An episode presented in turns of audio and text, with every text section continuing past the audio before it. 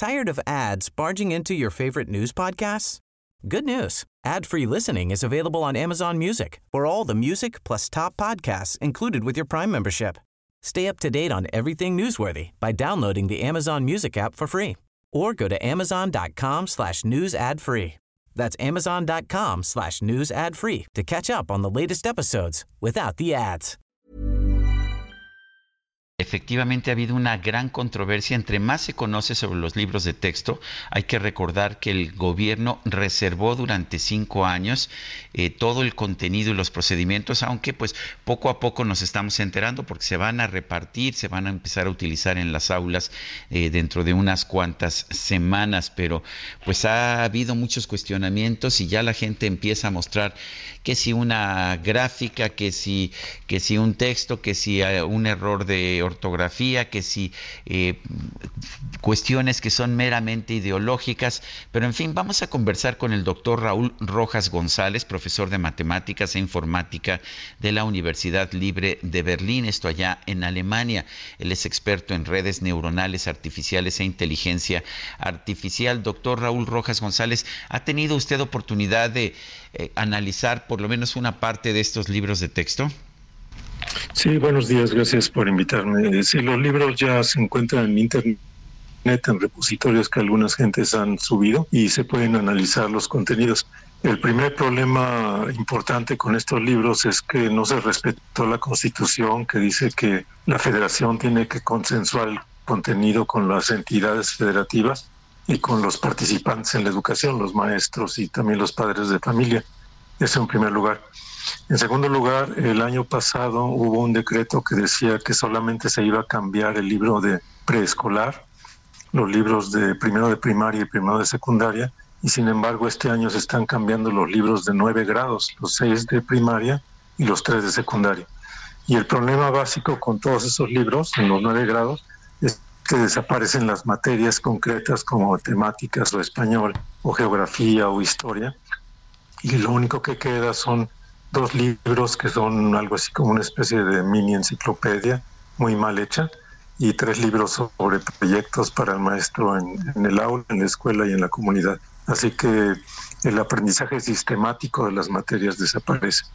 Doctor, aquí lo que se ha señalado y, se ha subrayado y ha preocupado muchísimo es que en los contenidos, aparte que desaparecen las materias como las conocemos, los contenidos tienen muchos errores y en matemáticas, eh, pues eh, eh, lo que nos han dicho es que se han encontrado pues cosas tremendas, ¿no? Que no deberían estar, por ejemplo, los números, un número, el, se habla de, de, un número que es mayor, pero que aquí lo presentan como, como un número menor, en fin, eh, eh, una confusión tremenda eh, que, bueno, pues ni siquiera para los adultos especializados en matemáticas es comprensible.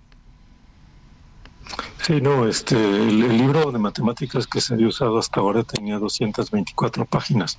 Ahora el, el libro de, de, nuestros saberes, que es el que sustituye a todos los libros de materias, contiene solo 11 páginas de contenido en el primer año y, cada una de esas páginas está llena de errores. Eh, uno muy conocido es que para el libro de segundo año se le pide a los niños multiplicar cuatro mangos por dos mangos, que serían ocho mangos al cuadrado, lo cual no tiene ningún sentido. Además, eh, hay fracciones que se, ilustran en la posición incorrecta dentro de la línea de los números, lo que se mencionaba. Eh, hay también la definición de una figura geométrica como constituida por líneas, puntos y ángulos, y eso deja fuera de la definición al círculo, que es una de las más importantes figuras geométricas. Así que el número de errores en estos libros es, es inimaginable. Y lo que deja ver es que los libros no fueron revisados. No hubo nadie que se tomara la molestia de leer el contenido al final para eliminar los errores. Bueno, un poco también como, como quisieron hacer los libros en secreto, eh, todo parece indicar que pues que ellos mismos uh, se metieron en un problema. Lo que hemos visto en el pasado es que como todo el mundo está revisando los libros, pues cualquier error se descubre en, en un periodo muy temprano y se pueden corregir, pero estos los quisieron hacer en secreto. Sí, eh, sí, la, Además, lo que pasó es que, como ya había mencionado, solo se iban a cambiar los libros de primero de primaria y primero de secundaria. y eh, al final de cuentas decidieron cambiar todos los libros. Entonces eh, se metieron en un problema también de tiempos y de elaboración en donde no tenían el personal suficiente para hacer esos cambios y entonces de ahí todos los errores y todos los problemas que ahora estamos viendo. Eh, doctor Rojas, ¿cómo deben enseñarse las matemáticas en los niveles básicos y por qué es tan importante? Eh, bueno, en los niveles básicos lo que existía hasta ahora era una, una, aproximación muy sistemática en esas dos, 220 páginas que mencionaba del libro de matemáticas, en donde se le enseñan a los niños los libros, eh, perdón, los números, se le enseña la, suma, la resta, la multiplicación, y en cada página del libro hay espacio para ejercicios, para que los niños vienen eh, con su lápiz lo, que se les está pidiendo. En estos nuevos libros no hay ningún espacio para ejercicios, eso, eso desaparece, así que los libros son libros pasivos con los que el estudiante no va a trabajar. Los libros anteriores eran libros activos, que tienen una rampa de aprendizaje para poco a poco ir aprendiendo las matemáticas. Oiga, cuéntenos de esa gráfica del sistema solar que pues que ha estado recorriendo redes sociales. Eh, la, ha podido ver, ¿verdad? Sí, eh, claro, ese es un ejemplo también de, de cómo se, entre, se meten los errores. Esa gráfica la tomaron de Internet, en algún lugar en Internet la habían producido, tiene todos los errores que ahora sabemos que tiene, como por ejemplo suponer que Júpiter está más cerca del Sol que la Tierra y en esa gráfica la Tierra comparte su órbita con Neptuno y Urano, o sea, cosas absurdas. Y eso es porque copiaron información de Internet sin ningún juicio. Hemos detectado también que copiaron información de Wikipedia, simplificándola y, al mismo tiempo entiendo errores. Y entonces eso deja ver que buena parte de los libros se hicieron con copy-paste de contenidos de Internet y también por ahí entraron los errores. Eh, doctor, ahora eh, se ha señalado que hay una ola de gente que está en contra de todo lo que hace el gobierno, pero aquí en realidad lo único que se está señalando y que yo veo de lo que todo lo que hemos escuchado con los especialistas es que están, lo único que están pidiendo es que se corrijan los errores detectados, porque no podemos eh, tener una una escuela basarla en una educación que, que está equivocada, ¿no?